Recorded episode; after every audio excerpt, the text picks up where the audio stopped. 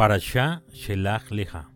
Bemidbar, números 13, versículo 1 hasta el capítulo 15.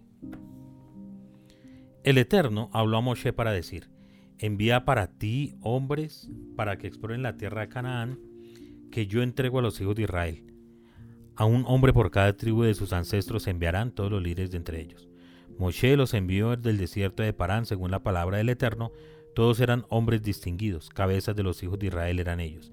Y estos son sus nombres, de la tribu de Rubén, Shamua, hijo de Sahur, de la tribu de Shimón, Safat, hijo de Jori, de la tribu de Yehudá, Caleb, hijo de Jefuné, de la tribu de Isahar, Yigal, hijo de Yosef, de la tribu de Efraín, Oshea, hijo de Nun, de la tribu de Benjamín, Palti, hijo de Rafú, de la tribu de Zebulun, Gadiel, hijo de Sodi, de la tribu de Yosef, de la tribu de Menashe, Gadi, hijo de Susi, de la tribu de Dan, Amiel, hijo de Gemalí, de la tribu de Asher, Setur, hijo de Mijael, de la tribu de Naftali, Jagbi, hijo de Bofsi, de la tribu de Gad, Gewel, hijo de Magi, de los nombres de los hombres que Moshe envió para explorar la tierra, y Moshe llamó a Oshea, hijo de Nun, y Oshua. Moshe los envió para explorar la tierra de Canaán y les dijo, suban por aquí en el sur y asciendan a la montaña. Observen la tierra, qué tal es, y al pueblo que habita en ello, si es fuerte o débil, poco o numeroso, y cómo es la tierra en la que habita, si buena o mala, y cómo son las ciudades dentro de las que habita, si son campamentos o fortificaciones, y cómo es la tierra, si es fértil o magra, si hay en ella árboles o no. Fortalezcanse y tomen del fruto de la tierra, y esos días eran la temporada de la maduración de las uvas. Ellos subieron y exploraron la tierra, desde el desierto de Sin hasta Rehob, llegando a Hamat. Subieron por el sur, y él llegó hasta Hebrón, y allí estaban Ahimá, Sheshai y Tamai, progenie de los gigantes, y Hebrón fue edificada siete años antes que Zoán de Mitzrayim. Llegaron hasta el valle de Shkol, y de allí cortaron un sarmiento y un racimo de uvas portándolo con una percha entre dos de las granadas y de los higos. A este lugar lo llamó Valle de Shkol, a causa del racimo que cortaron de allí los hijos de Israel. Volvieron a explorar la tierra al final de los cuarenta días. Fueron y vinieron ante Moshe y Aarón y ante toda la asamblea de los hijos de Israel, al desierto de Parán en Kadesh, y trajeron de vuelta el reporte a ellos y a toda la asamblea, y les mostraron el fruto de la tierra. Ellos lo relataron y dijeron, Llegamos a la tierra a la cual nos enviaste, y ciertamente es una tierra que emana leche y miel, y este es su fruto.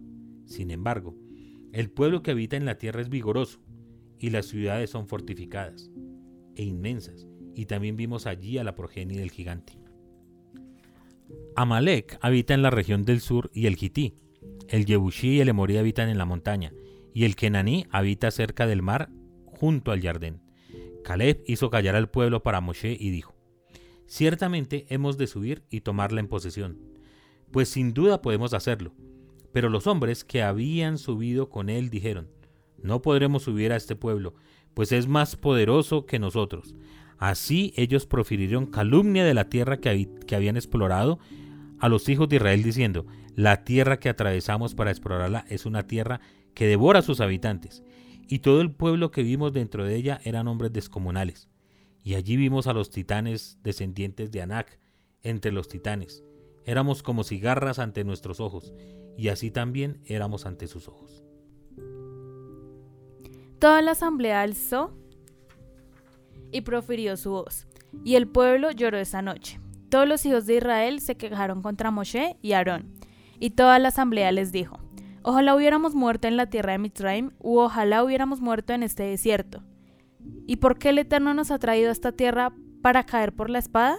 Nuestras mujeres y nuestros hijos pequeños serán para cautiverio. ¿Acaso no es mejor para nosotros regresar a Misraim? Así pues, cada hombre dijo a su hermano, designemos un jefe y regresemos a Misraim. Entonces Moshe y Aarón cayeron sobre sus rostros delante de toda la congregación de la asamblea de los hijos de Israel. Y Jehoshua, hijo de Nun, y Caleb, hijo de Jefune, de los exploradores de la tierra rasgaron sus vestimentas, y hablaron a toda la asamblea de los hijos de Israel para decir, la tierra que nosotros atravesamos para explorarla es una tierra muy muy buena.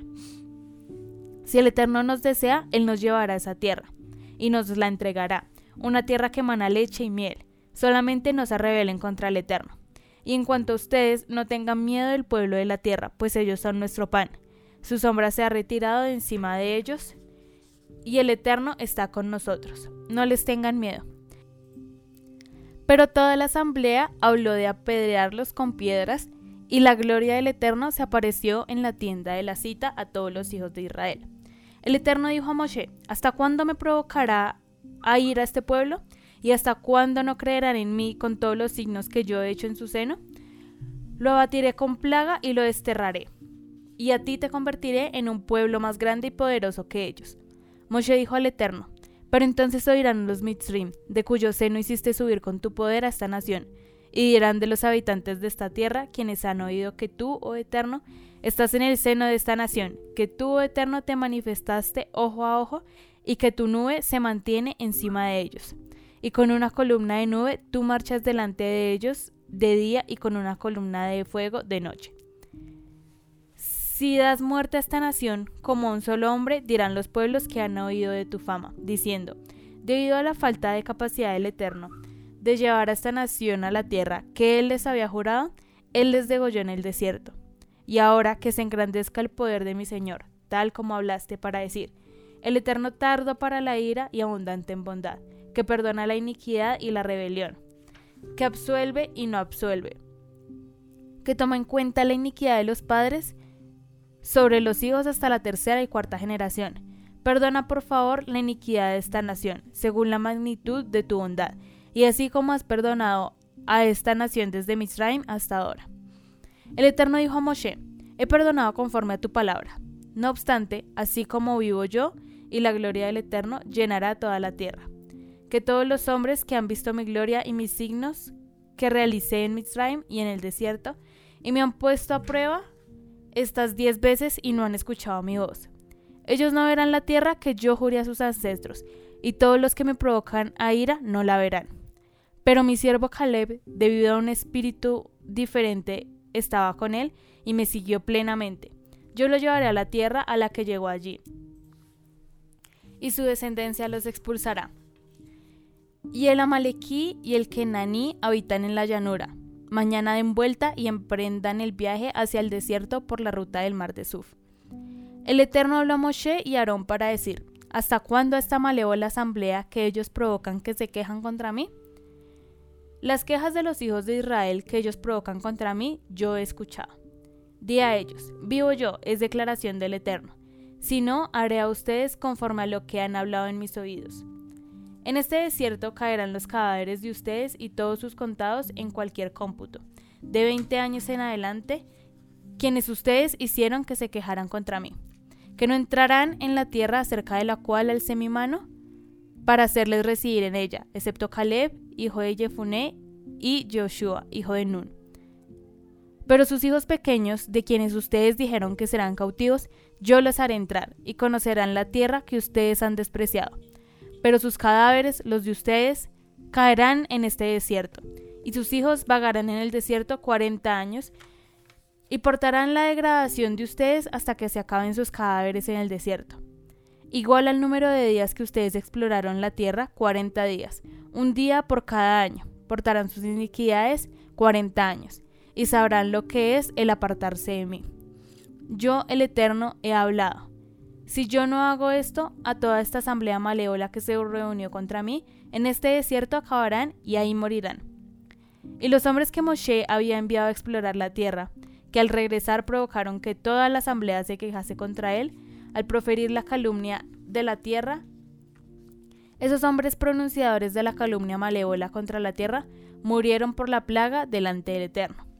Pero Joshua, hijo de Nun, y Caleb, hijo de Jefuné, quedaron vivos de entre aquellos hombres que habían ido a explorar la tierra. Moshe habló estas palabras a todos los hijos de Israel, y el pueblo se enlutó mucho. Se levantaron temprano por la mañana y ascendieron a la cima de la montaña diciendo, Aquí estamos y subiremos al lugar que dijo el Eterno, pues hemos pecado. Pero Moshe dijo, ¿Por qué transgreden la palabra del Eterno? Eso no prosperará. No suban, pues el Eterno no está entre ustedes, para que no sean derrotados delante de sus enemigos. Pues el Amalequí y el Kenaní están allá delante de ustedes, y caerán por la espada, puesto que ustedes se han volteado de en pos del Eterno, y el Eterno no estará con ustedes. Pero se obstinaron en subir a la cima de la montaña, mientras que el arca del pacto del Eterno y Moshe no se movieron del interior del campamento. Entonces descendieron el Amalequí y el Kenaní que moraban en esa montaña, y los abatieron y los machacaron hasta Jorma.